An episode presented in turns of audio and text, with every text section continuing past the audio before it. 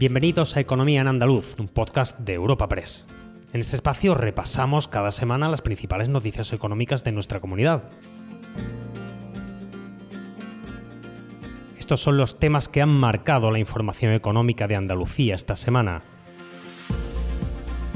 La elección de Sevilla como sede de la Agencia Espacial Española es, sin duda, la gran noticia de la semana en el ámbito económico andaluz. Contribuirá a reforzar la capacidad del sur de España y atraerá talento e inversiones. En cambio, Granada no ha conseguido albergar la Agencia Estatal de Inteligencia Artificial frente a La Coruña. Por otro lado, la Junta de Andalucía ha ampliado el plazo tres meses para cumplir los requisitos para ayudas autónomos y entidades de economía social. Y por último, por fin la lluvia ha hecho acto de presencia en Andalucía. La EMET pronosticó precipitaciones para toda la semana, incluso se podría llegar a los 200 litros por metro cuadrado.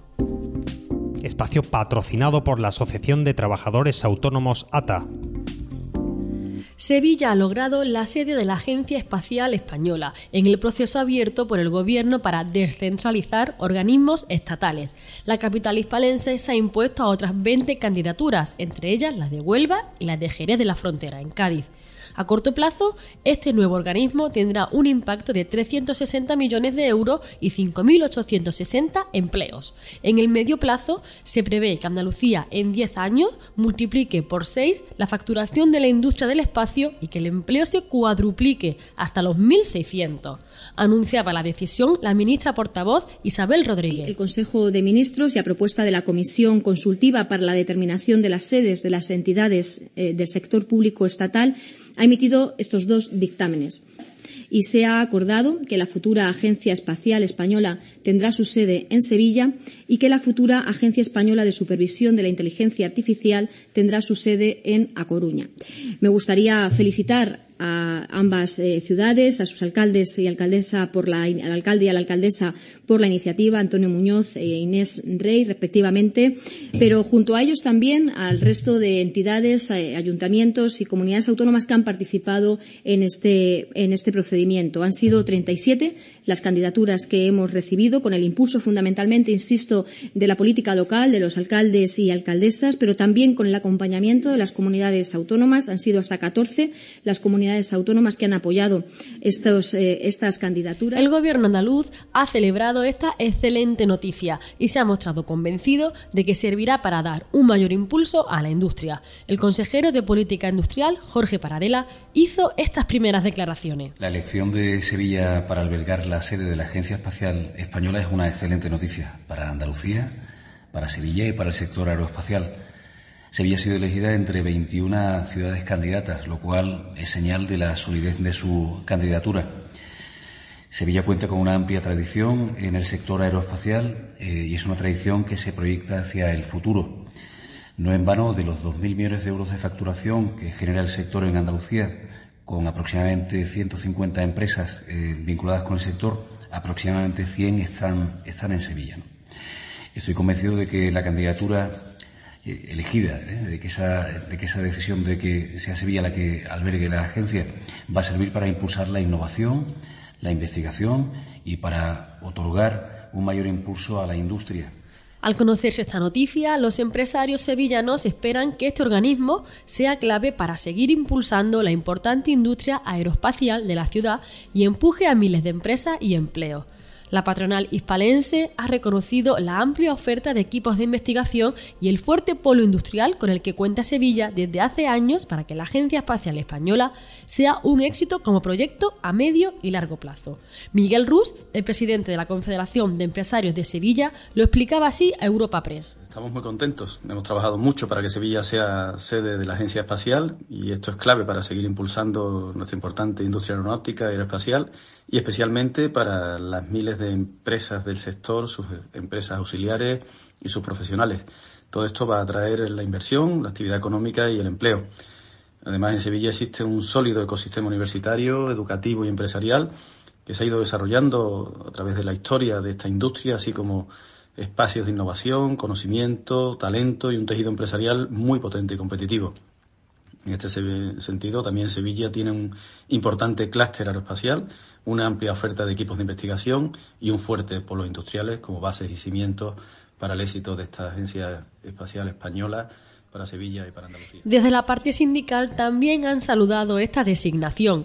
Comisiones Obreras ha remarcado la oportunidad para crear empleo estable y de calidad y el reconocimiento que supone esta decisión al trabajo realizado en el sector aeronáutico durante décadas en Sevilla.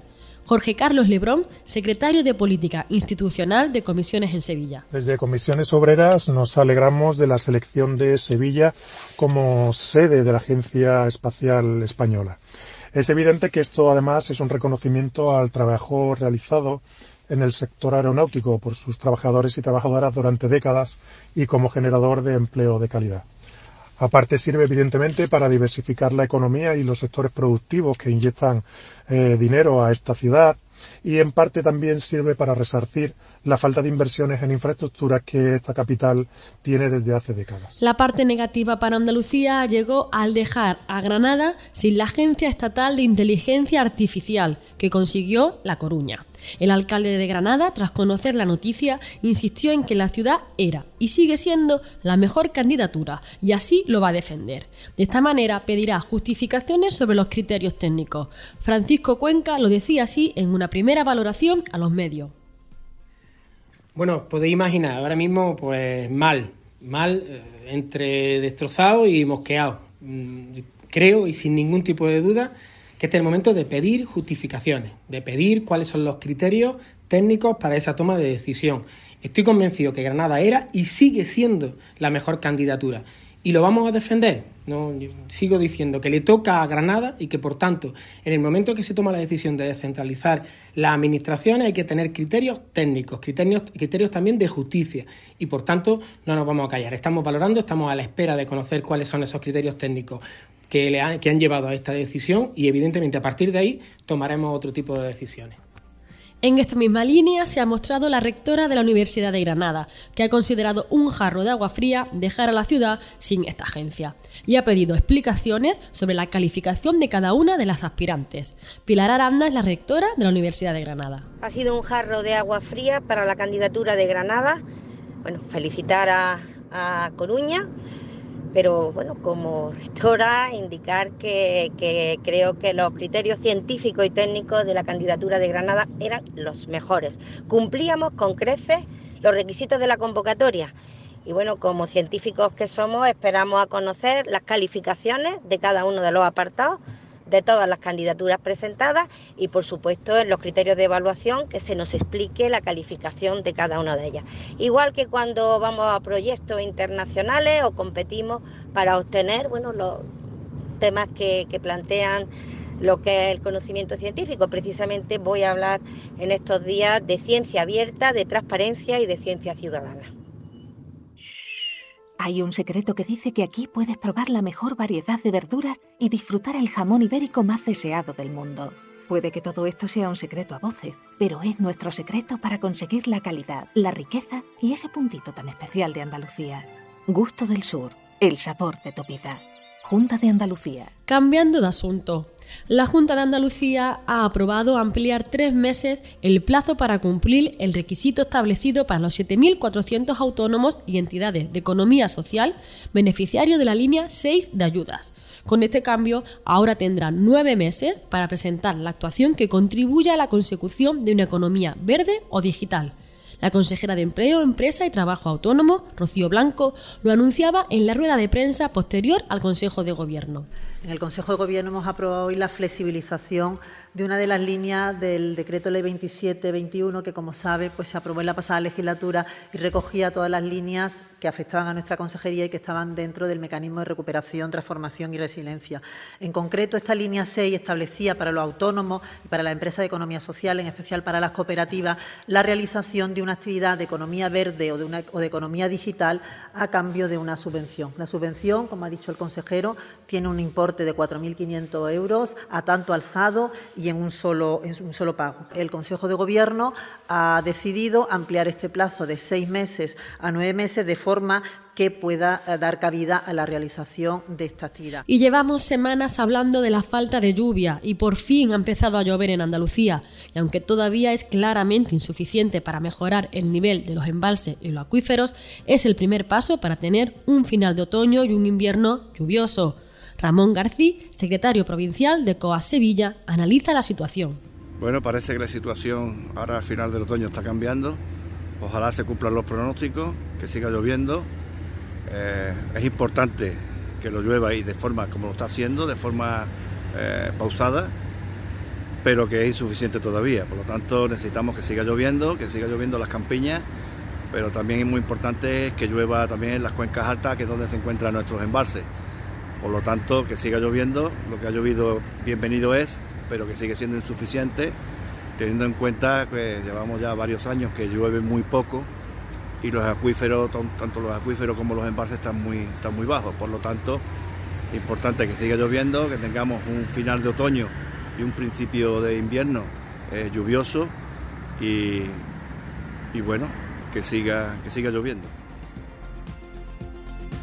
Recuerda que puedes encontrar estas y otras muchas noticias económicas en la sección Andalucía, en nuestra web europapress.es. Puedes suscribirte a este programa y al resto de podcast de Europa Press a través de Spotify, Apple Podcast, Evox o Google Podcast.